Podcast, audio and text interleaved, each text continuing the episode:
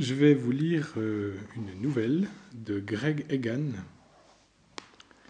qui est un auteur australien contemporain. Il doit avoir à peu près 50. euh, pas encore 50 ans en fait. Il est de 61. Qui s'appelle En apprenant à être moi.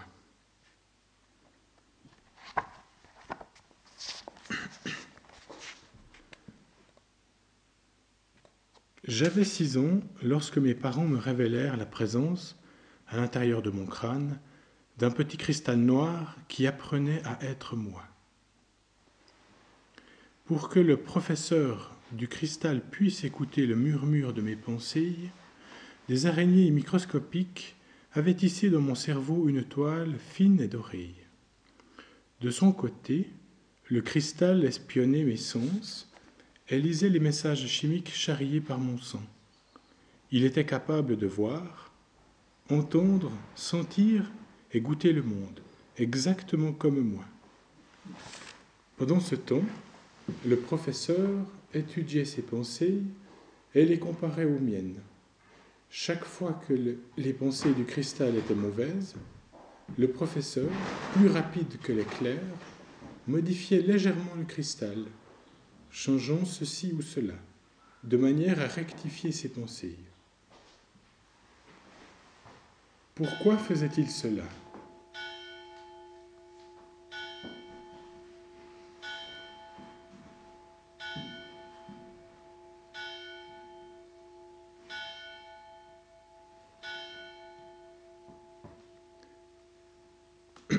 Pourquoi faisait-il cela?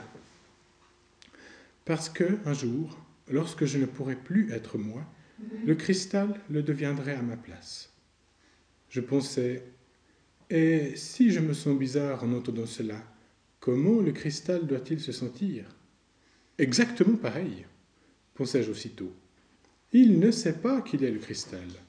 Lui aussi se demande ce que le cristal doit ressentir. Et lui aussi se dit exactement pareil. Il ne sait pas qu'il est le cristal. Lui aussi se demande ce que le cristal doit ressentir, etc. Je le savais puisque j'étais en train de me poser la question. Lui aussi se demande s'il est vrai moi ou si, en réalité, il n'est que le cristal qui apprend à être moi. Quelques années plus tard, avec tout le mépris d'un enfant de 12 ans, je devais me moquer de préoccupations aussi puériles. Tout le monde portait un cristal. Tout le monde, sauf les membres de certaines sectes religieuses obscures. S'attarder sur son étrangeté me paraissait insupportablement prétentieux. Le cristal était le cristal. Un élément banal de notre existence. Comme le fait d'aller au cabinet. Mes amis et moi racontions des blagues cochonnes à son, à son sujet. De même que nous nous racontions des blagues sur le sexe, histoire de voir, de nous prouver les uns aux autres que nous étions vraiment au-dessus de tout ça. Pourtant, nous n'étions pas tout à fait aussi blasés et impassibles que nous affections de l'être. Un jour, alors que nous traînions tous ensemble dans le parc, un membre de notre bande, j'ai oublié son nom, mais je me rappelle de lui parce qu'il m'avait toujours paru trop intelligent pour son propre bien. Un membre de notre bande demanda à chacun d'entre nous Qui es-tu? Le cristal ou le véritable être humain? Indignés, sans même prendre la peine de réfléchir, nous répondîmes tous Le véritable être humain Quand le dernier d'entre nous eut répondu, il ricana et dit Eh bien, pas moi. Je suis le cristal. À genoux devant moi, bande de nuls, car c'est vous qui serez tous balancés dans la grande poubelle cosmique, alors que moi, je vivrai éternellement. Nous le bâtîmes comme plâtre, jusqu'au sang.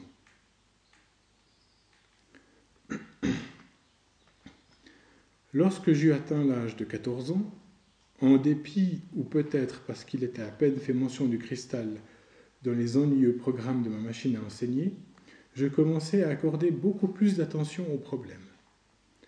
Lorsqu'on vous demandait Êtes-vous le cristal ou l'humain la réponse correcte et pédante se devait d'être l'humain. parce que seul un cerveau humain était physiquement capable de répondre. Les sens de la personne envoyaient des informations au cristal, mais celui-ci n'avait aucun contrôle sur le corps. Sa réponse, programmée, coïncidait avec ce qui était réellement dit uniquement parce que l'objet était une imitation parfaite du cerveau. Dire au monde extérieur ⁇ Je suis le cristal ⁇ par la parole, par écrit ou à l'aide de toute autre méthode impliquant l'utilisation du corps humain était de toute évidence faux. Ce même raisonnement n'excluait toutefois pas la possibilité de penser qu'en était le cristal. Dans le cadre d'un raisonnement plus vaste, je décidai cependant que la question était tout simplement mal posée. Tant que le cristal et le cerveau humain partageaient le même sensorium, et tant que le professeur synchronisait parfaitement leurs pensées, il n'y avait qu'une seule personne, une seule identité, une seule conscience. Cette personne unique était dotée de la propriété, au demeurant très enviable, de pouvoir survivre sans dommage si l'un ou l'autre, le cristal ou le cerveau humain, venait à être détruit. Les gens avaient toujours eu deux poumons et deux reins, et pendant presque un siècle, beaucoup avaient vécu avec deux cœurs. C'était la même chose, une question de redondance, une question de résistance, rien de plus. Cette année-là, mes parents décidèrent que j'étais assez mûr pour apprendre qu'eux-mêmes avaient subi le changement trois ans auparavant. Je fis semblant de prendre la nouvelle avec calme. En vérité, je leur en voulu à mort de ne me pas l'avoir dit à ce moment-là. Ils avaient menti. Déguisé leur séjour à l'hôpital en un voyage d'affaires en Europe. Pendant trois ans, j'avais vécu avec des têtes à cristal, et ils ne me l'avaient même pas dit. C'était le type même de comportement dont je les savais capables. Tu ne nous as pas trouvés différents, non? demanda ma mère. Non, dis-je, sans mentir, mais tout de même plein de rancune. C'est pour cela que nous ne te l'avons pas dit, reprit mon père. Si tu avais su que nous avions effectué le changement, tu aurais pu, à l'époque, imaginer que nous avions changé, d'une façon ou d'une autre. Mais nous avons attendu jusqu'à aujourd'hui pour te le dire, et tu t'es convaincu plus facilement que nous sommes bien les personnes que nous avons toujours été. En conclusion de cette diatribe, il m'entoura de ses bras et me serra contre lui. Je faillis crier Ne me touche pas Mais je me souvins à temps que je m'étais persuadé que le cristal n'était pas important. J'aurais dû le deviner qu'il l'avait fait bien avant de me l'avouer. Après tout, je savais depuis des années que la plupart des gens basculaient peu après la trentaine. À partir de ce moment-là, c'est le début de la fin en ce qui concerne le cerveau organique.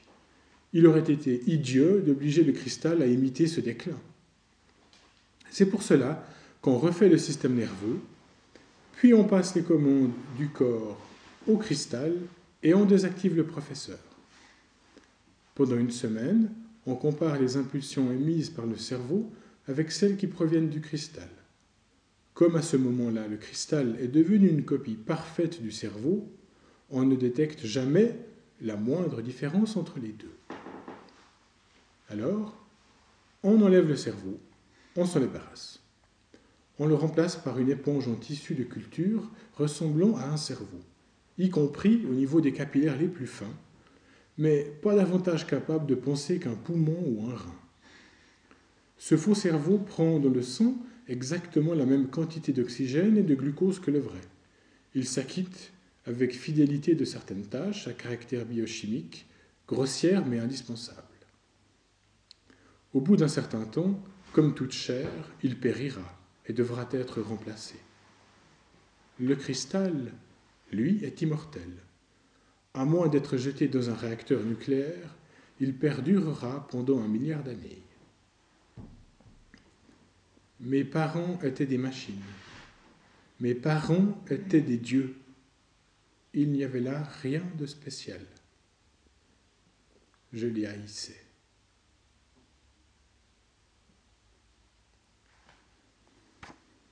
Quand j'eus 16 ans, je tombai amoureux et je redevins un enfant. J'allais à la plage avec Eva. Les nuits étaient tièdes et je n'arrivais pas à croire qu'une vulgaire machine puisse jamais ressentir la même chose que moi. Je savais très bien que si on avait donné le contrôle de mon corps à mon cristal, il aurait prononcé le même mot que moi. Il aurait été aussi tendre, aussi maladroit que moi lorsque je caressais son corps. Mais je ne pouvais admettre que sa vie intérieure fût aussi riche, aussi miraculeuse, aussi pleine de joie que la mienne. Je pouvais me faire à l'idée que l'acte sexuel était aussi agréable fut-il, n'était qu'une fonction mécanique.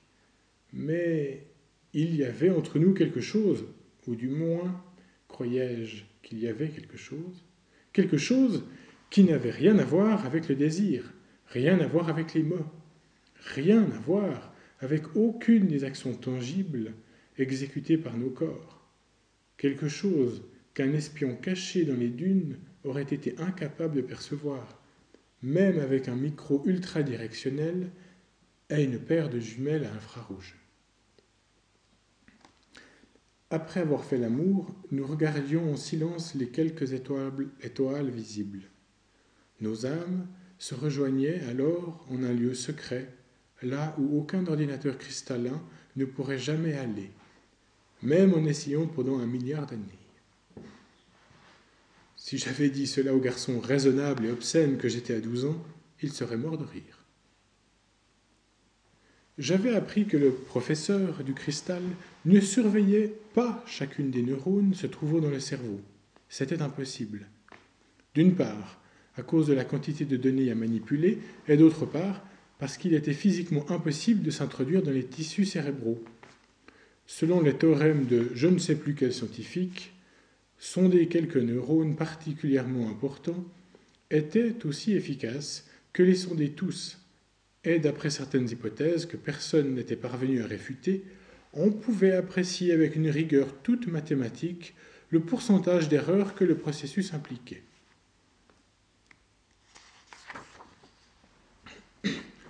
Au début, j'affirmais qu'au sein de ces erreurs, aussi infimes soient-elles, se trouvait la différence entre un cerveau et un cristal, entre un humain et une machine, entre l'amour et son imitation.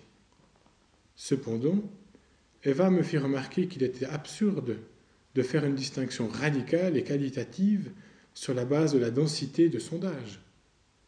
Si le prochain modèle de professeur sondait davantage de neurones et diminuait le taux d'erreur de moitié, est-ce que son cristal serait alors à mi-chemin entre l'humain et la machine?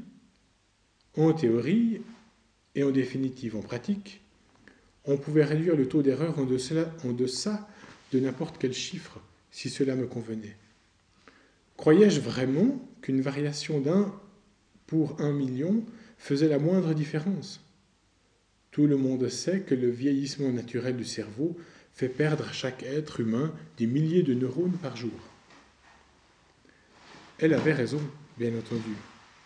Mais je ne tardais pas à trouver un autre moyen, plus plausible, pour défendre ma thèse. Les neurones vivants, argumentai-je, étaient dotés d'une structure interne bien plus développée que la grossière connectique en microfibres optiques qui remplissait la même fonction de le prétendu réseau neuronal du cristal. Que les neurones soient excités ou non, cela ne reflétait qu'un seul aspect de leur comportement. Comment pouvait-on être sûr que d'autres subtilités biochimiques n'existaient pas l'équivalent moléculaire des effets de la mécanique quantique, et qu'il ne contribuait pas à rendre unique la nature de la conscience humaine? Copier le côté abstrait de la topologie neurale ne suffisait pas, bien entendu. Bien entendu, le cristal réussissait le prétentieux test de Turing. Aucun observateur externe ne pouvait le distinguer d'un être humain. Mais cela ne pouvait pas qu'être un cristal produisait les mêmes sensations qu'être un être humain. Cela veut-il dire que tu ne basculeras jamais me demanda Eva. Te feras-tu ôter ton cristal? Te laisseras, Tu te laisseras mourir quand ton cerveau se mettra à pourrir? Peut-être, dis-je. Il vaut mieux mourir à 90 ou à 100 ans que de se tuer à trente pour laisser une espèce de machine déambuler à ma place et faire semblant d'être moi. Comment sais-tu que je n'ai pas déjà basculé? demanda-t-elle sur un ton provoquant. Comment sais-tu que je ne fais pas juste semblant d'être moi? Je sais que tu n'as pas basculé, rétorquai-je, plein de suffisance. Je le sais. Comment? Je serai la même? Je parlerai pareil J'agirai exactement de la même façon Les gens basculent de plus en plus jeunes de nos jours. Alors, comment sais-tu que je ne l'ai pas déjà fait? Je roulais sur le côté pour lui faire face. Je plongeais alors mon regard dans le sien. Par télépathie, par magie, par la communion de nos âmes. Celui que j'étais à douze ans commença à ricaner. Mais dans ces moments-là, je savais très bien comment m'en débarrasser.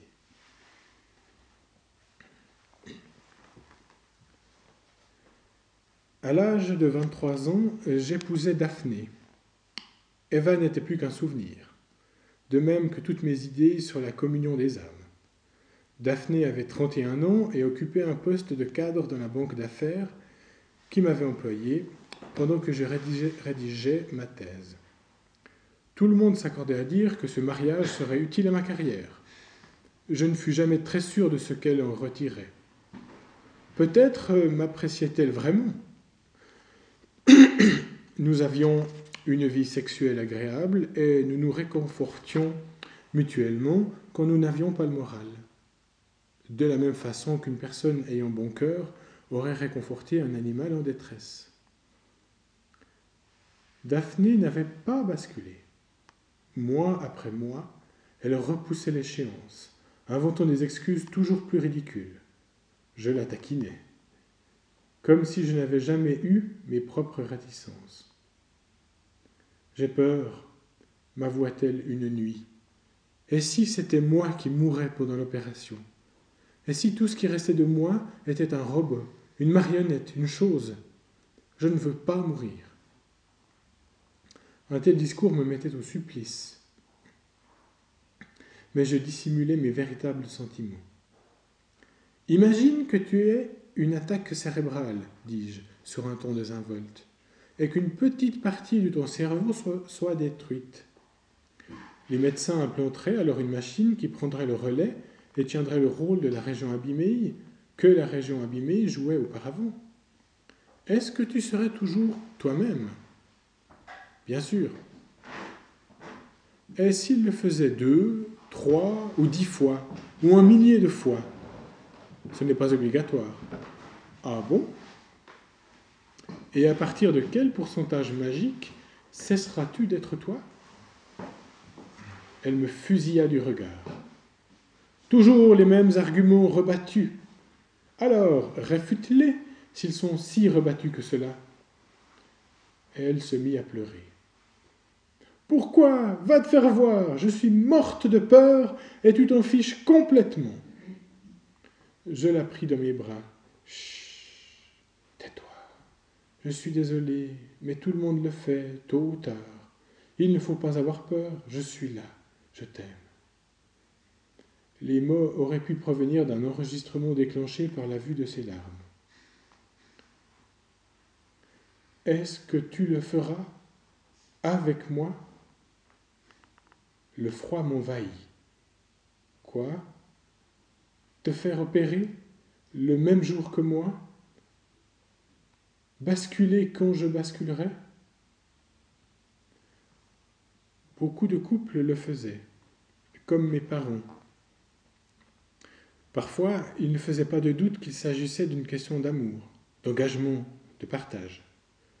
Dans d'autres cas, j'étais certain que c'était surtout parce qu'aucun des deux partenaires ne voulait être un non basculé, vivons avec une tête à cristal. Je demeurai silencieux pendant un certain temps, puis je dis Bien sûr.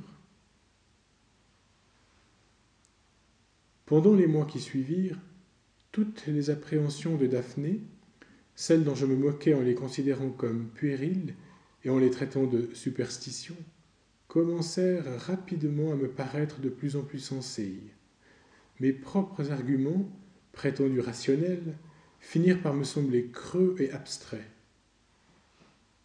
Le jour de l'opération, je fis marche arrière à la dernière minute. Je refusai l'anesthésie et je m'enfuis de l'hôpital. Daphné subit l'opération sans savoir que je l'avais abandonnée. Je ne la revis jamais. Je n'aurais pas pu la regarder en face. Je démissionnai de mon emploi et quittai la ville pendant un an. Ma couardise et ma trahison me rendaient malade. En même temps, je me sentais euphorique à l'idée d'en avoir échappé. Elle porta plainte contre moi, mais la retira quelques jours plus tard. Par l'entremise de ses avocats, nous nous mîmes d'accord sur un divorce sans complications. Avant que celui-ci soit prononcé, elle m'envoya une courte lettre. Il n'y avait rien à craindre, après tout. Je suis exactement la même personne que j'ai toujours été. J'ai été folle de repousser ainsi l'opération. Maintenant que j'ai décidé d'avoir la foi et de sauter le pas, je me sens mieux que jamais. Ta femme robot qui t'aime, Daphné.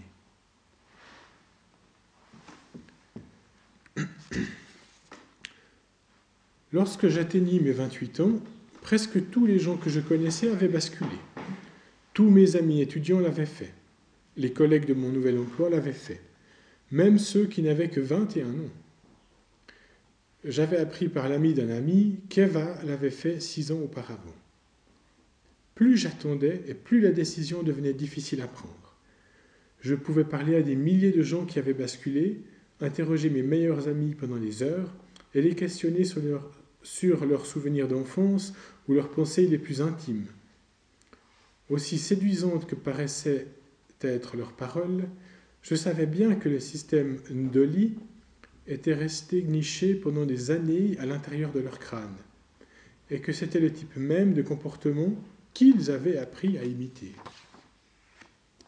Bien entendu, j'admettais aisément qu'il était tout aussi impossible d'acquérir la certitude qu'une autre personne qui, comme moi, n'avait pas encore basculé, possédait une vie intérieure présentant la moindre ressemblance avec la mienne. Il ne me paraissait pas déraisonnable d'accorder plus facilement le bénéfice du doute aux gens dont le crâne n'avait pas été vidé à l'aide d'une curette. Je m'éloignai de mes amis et n'essayez plus de me trouver une petite amie. Je pris l'habitude de travailler chez moi. Travaillant plus longtemps, cela ne fit qu'augmenter ma productivité. Mon entreprise ne le prit donc pas mal. Je ne pouvais plus supporter la compagnie de gens dont je mettais en doute l'humanité. Je n'étais en aucune façon unique.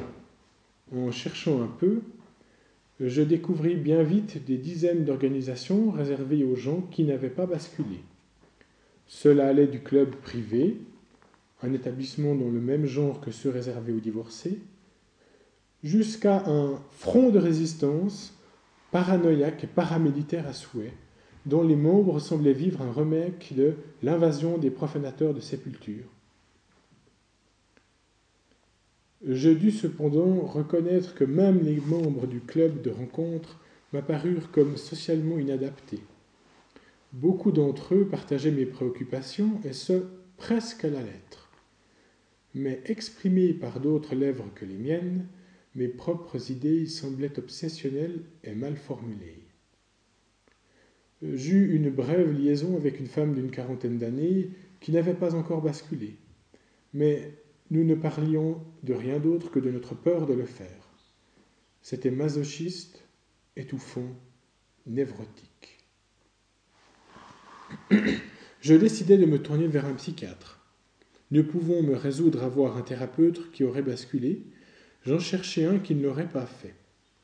Lorsque j'ai fini par en trouver une, ce fut pour m'entendre expliquer qu'il fallait que je l'aide à faire sauter une centrale électrique, histoire de leur faire voir qui était le chef. Tous les soirs, allongé sur mon lit pendant des heures, j'essayais de me convaincre, dans un sens ou dans l'autre. Mais plus je pensais au problème en jeu, plus il devenait impalpable, insaisissable. Qui était je de toute façon? Que signifiait le fait que je sois toujours en vie, alors que ma personnalité était complètement différente de celle qu'elle avait été vingt ans auparavant? Ceux que j'avais ceux que j'avais été étaient bel et bien morts. Je ne m'en souvenais pas davantage, avec davantage de précision que je ne me souvenais des gens que je fréquentais à l'époque. Pourtant, cette perte ne me gênait que vaguement. Comparée à tous les changements par lesquels j'étais passé jusque-là, la destruction de mon cerveau organique ne serait peut-être qu'un minuscule accident de parcours. Ou peut-être pas. Peut-être serait-ce la même chose que de mourir. Parfois, je finissais par pleurnicher en tremblant, terrifié et désespérément seul, incapable d'appréhender le problème, mais également tout aussi incapable de cesser de penser à cette perspective étourdissante, la fin de ma propre existence. Certains jours, dans un mouvement salutaire, J'en avais tout simplement assez du sujet. Parfois, j'avais la certitude que la nature de la vie intérieure du cristal était la question la plus importante à laquelle l'humanité serait jamais confrontée. D'autres fois, mes scrupules me semblaient imaginaires et risibles. Après tout, chaque jour basculait de, centaines de milliers de gens. Le monde continuait pourtant à tourner. Voilà qui avait davantage de poids que n'importe quel argument philosophique abscon. En fin de compte, je pris rendez-vous pour l'opération. Qu'ai-je à perdre me dis-je. Encore soixante années d'incertitude et de paranoïa Si l'espèce humaine était réellement en train de se faire remplacer par des automates, il valait mieux que je sois mort. Je n'avais pas la conviction aveugle de ceux qui rejoignaient le monde psychotique de l'underground, une attitude d'ailleurs tolérée par les autorités dans la mesure où elle ne débouchait sur rien de concret et ne changeait en rien l'ordre du monde. D'un autre côté, si toutes mes peurs étaient sans fondement, si le sentiment de ma propre identité pouvait survivre à l'opération aussi facilement qu'il avait survécu à des traumatismes tels que le sommeil et l'éveil, la, destruction à tout instant de cellules de mon cerveau, le fait de grandir, d'apprendre, d'acquérir de l'expérience et d'oublier, alors, non seulement je pouvais gagner la vie éternelle, mais je pouvais aussi mettre fin à mes doutes et à mon aliénation.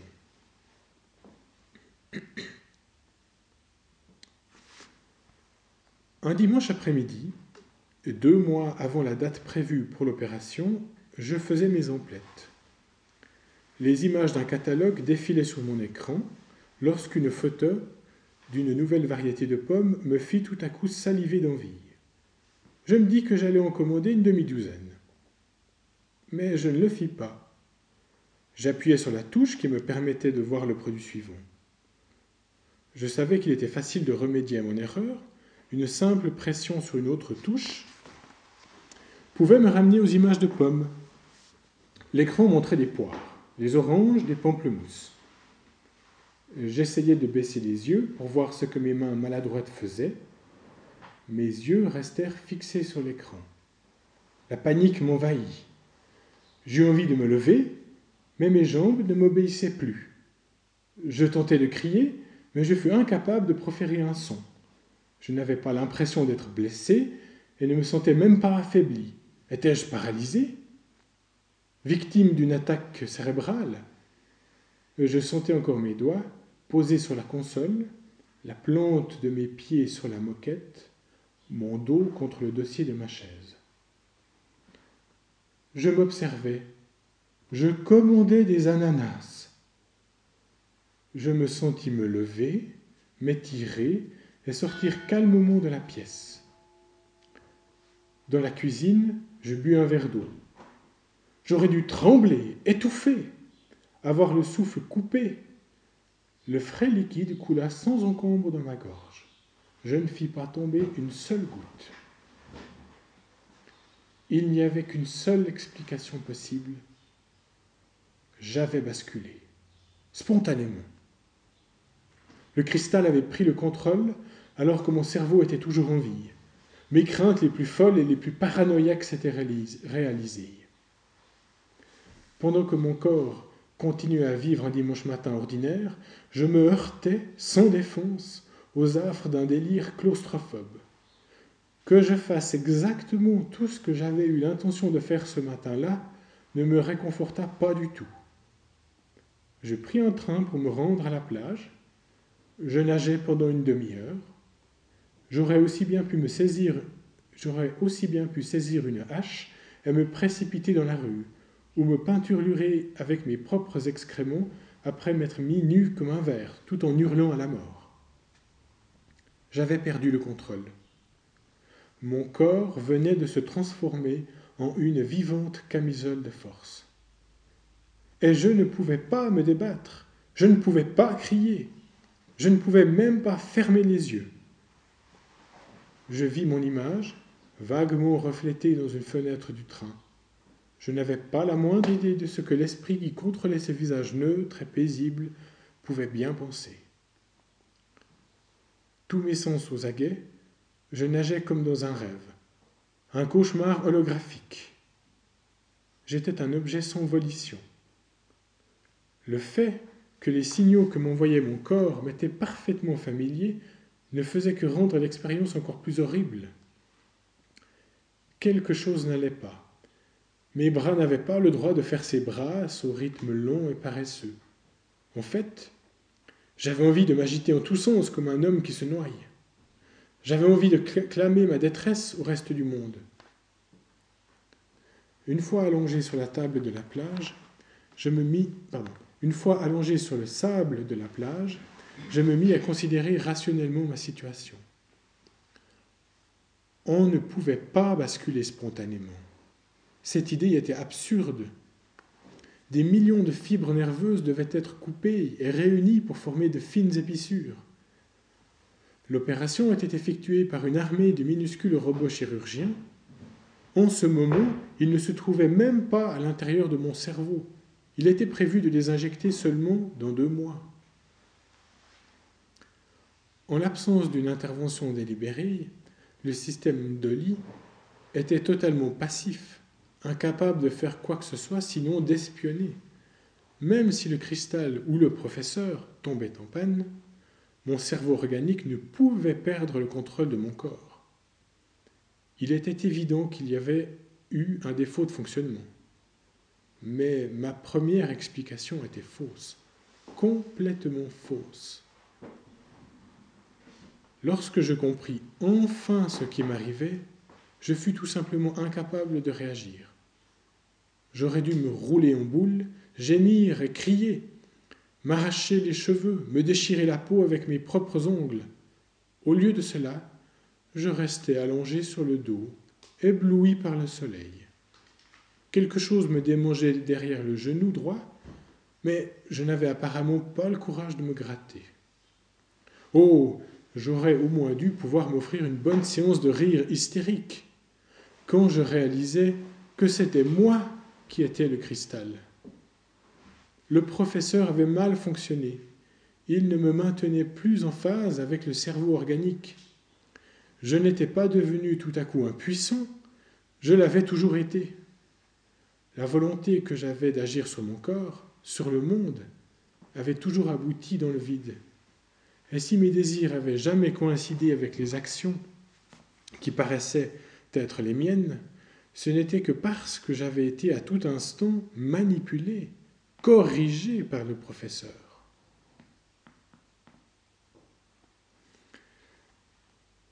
Je pourrais prendre en compte un millier de questions, savourer un million d'ironies, mais je ne le dois pas.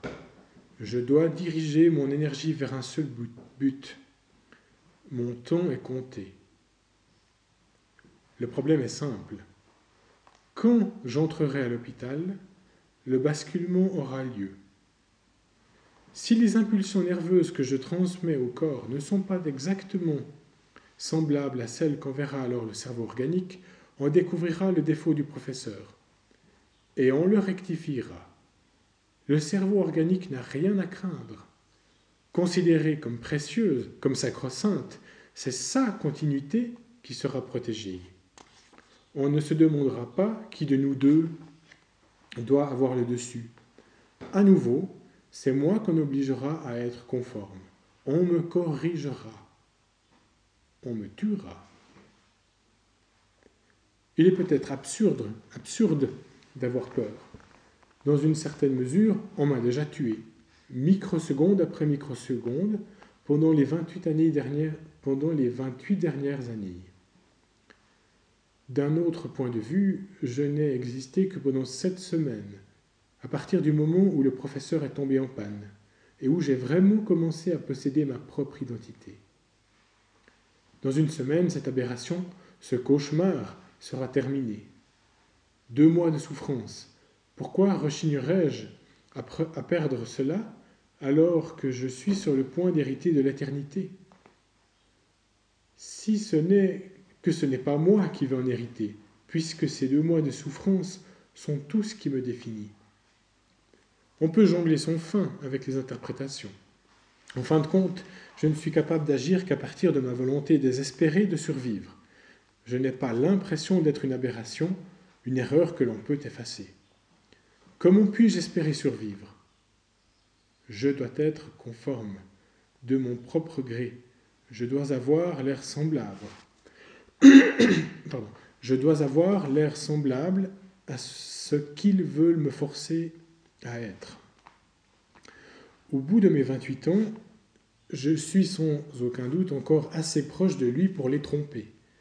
Si j'étudie tous les indices qui me parviennent par le canal des sens que nous partageons, je peux certainement me mettre à sa place, oublier pour un temps que j'ai appris que nous étions séparés, me forcer à être en phase avec lui. Ce ne sera pas facile. Il a rencontré une femme sur la plage, le jour où je suis apparu. Elle s'appelle Cathy. Ils ont dormi ensemble trois fois et il pense qu'il l'aime.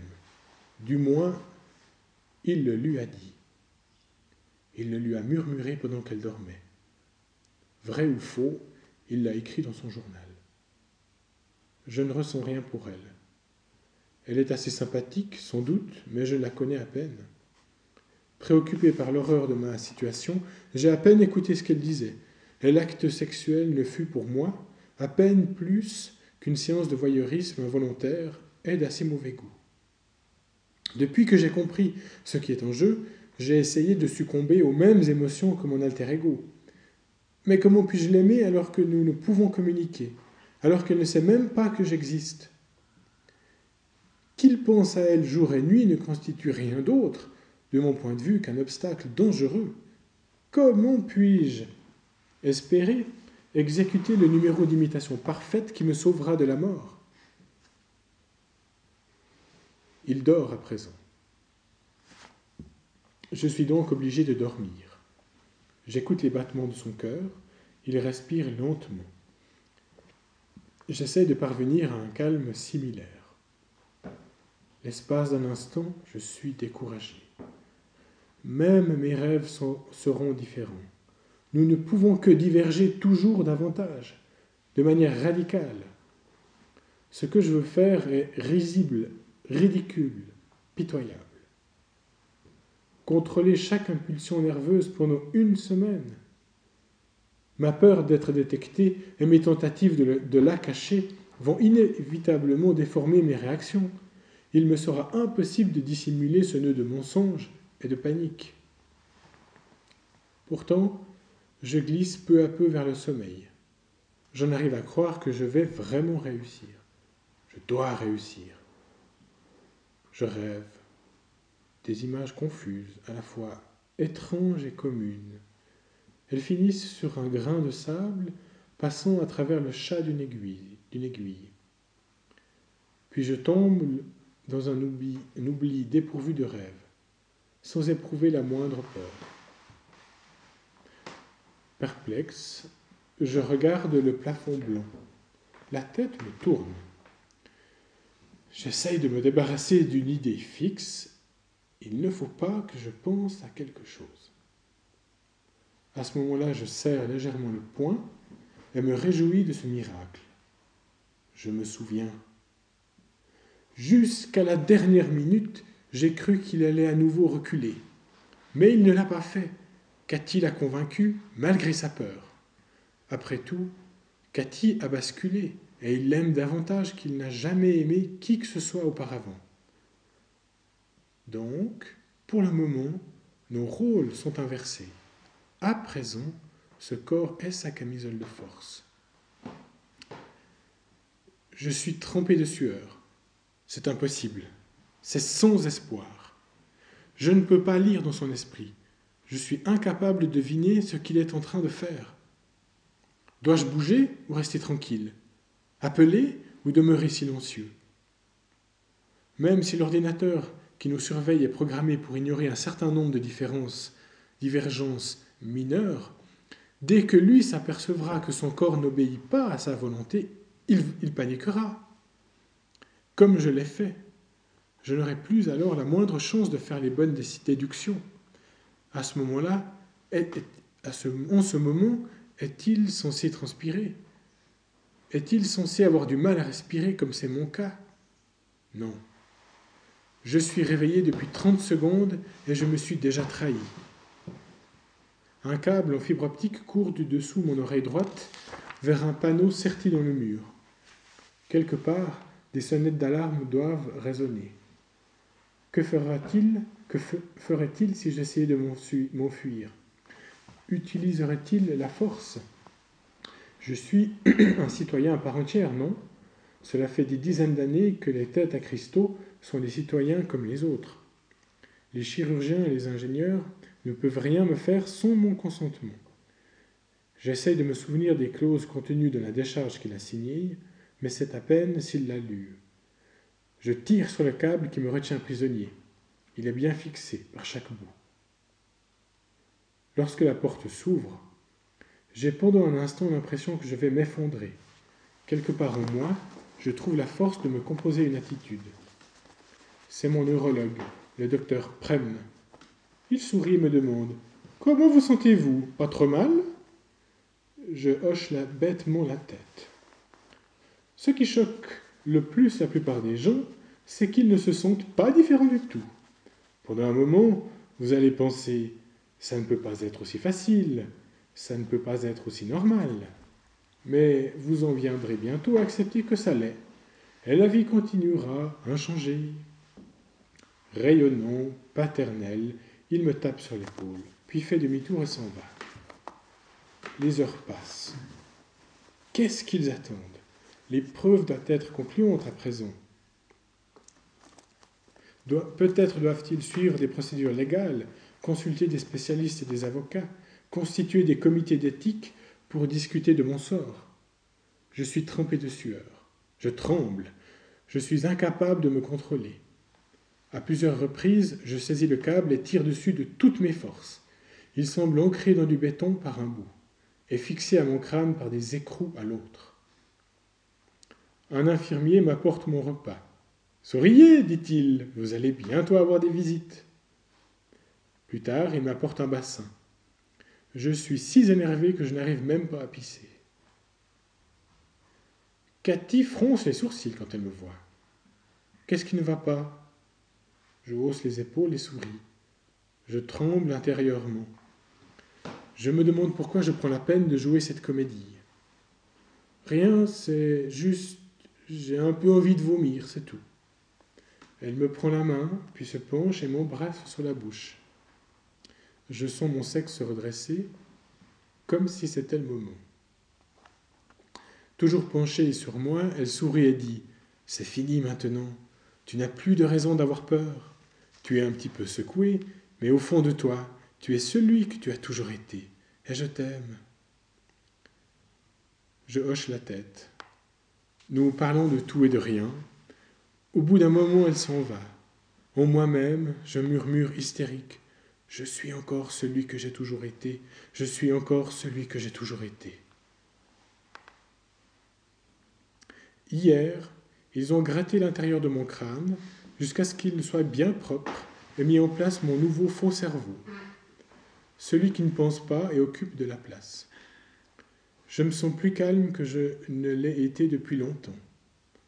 Je pense que j'ai enfin réussi, à bâtir une théorie qui explique ma survie.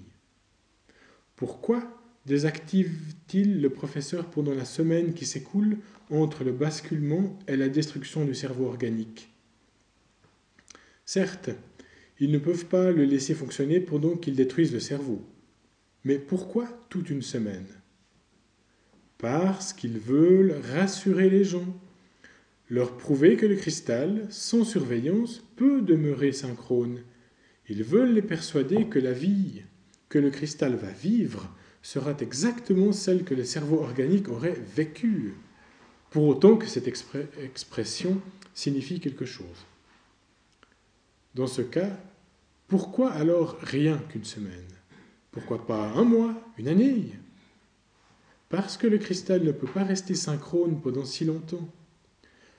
Pas parce qu'il comporte un défaut quelconque, mais pour la même raison, pour la raison même qui le rend si utile. Le cristal est immortel. Le cerveau se dégrade. L'imitation du cerveau qu'effectue le cristal ne tient pas compte, délibérément, du fait que les vrais neurones meurent. En fait, si le professeur ne travaillait pas à produire une détérioration similaire du cristal, de petites différences devraient en fin de compte apparaître. Une différence d'une fraction de seconde dans la réponse à un stimulus suffit à créer la suspicion. Or, et je ne le sais que trop bien, à partir de ce moment-là, le processus de différenciation est irréversible. Il ne fait pas de doute qu'il y a 50 ans, une équipe de neurologues en avance sur son temps s'est retrouvée autour d'un écran d'ordinateur et a observé un graphique montrant l'évolution dans le temps de cette irrémédiable divergence. Comment ont-ils choisi ce délai d'une semaine? Quelle probabilité a bien pu leur paraître acceptable? Un dixième d'un pour cent, un centième d'un pour cent, un millième d'un pour cent? Une chose est certaine, il est difficile d'imaginer qu'ils aient pu se contenter d'une valeur assez basse pour rendre le phénomène de divergence exceptionnel à l'échelle mondiale.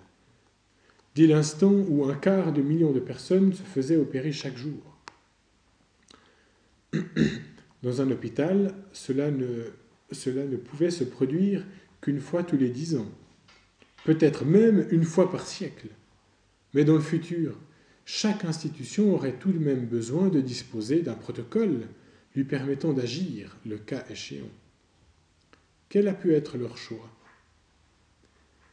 Ils pouvaient honorer leurs obligations contractuelles et réactiver le professeur. Bien que satisfaits, leurs clients seraient effacés. Quant au cerveau organique traumatisé, il aurait la possibilité de délirer au sujet de son supplice sur les médias et la profession légale.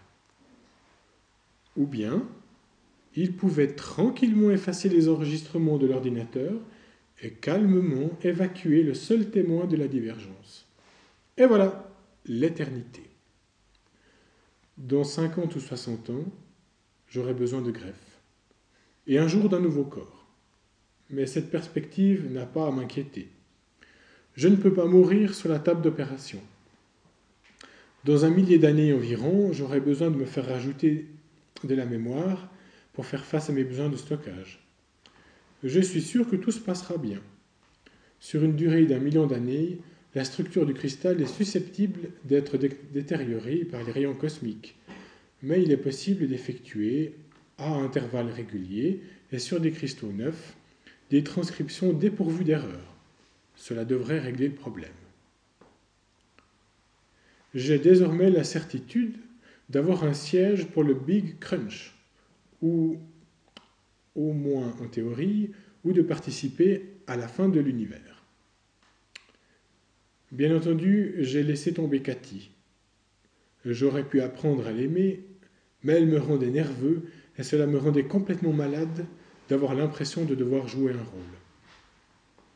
Quant à l'homme qui prétendait l'aimer, l'homme qui a passé la dernière semaine de sa vie impuissant, terrifié, étouffé par la connaissance de l'approche inévitable de sa mort, je ne sais ce que je ressens pour lui. Je devrais être capable d'éprouver une certaine empathie si l'on considère que je me suis attendu à connaître le même sort. Mais d'une certaine façon, il n'existe pas vraiment pour moi. Je sais que mon cerveau a été construit à partir du sien, ce qui lui donne une sorte de primauté causale, mais en dépit de cela, je pense à lui comme à une ombre transparente, sans substance. Après tout, je n'ai aucun moyen de savoir si son sens de sa propre personnalité, sa vie intérieure la plus profonde, son expérience de l'existence, était en aucune façon comparable aux miennes.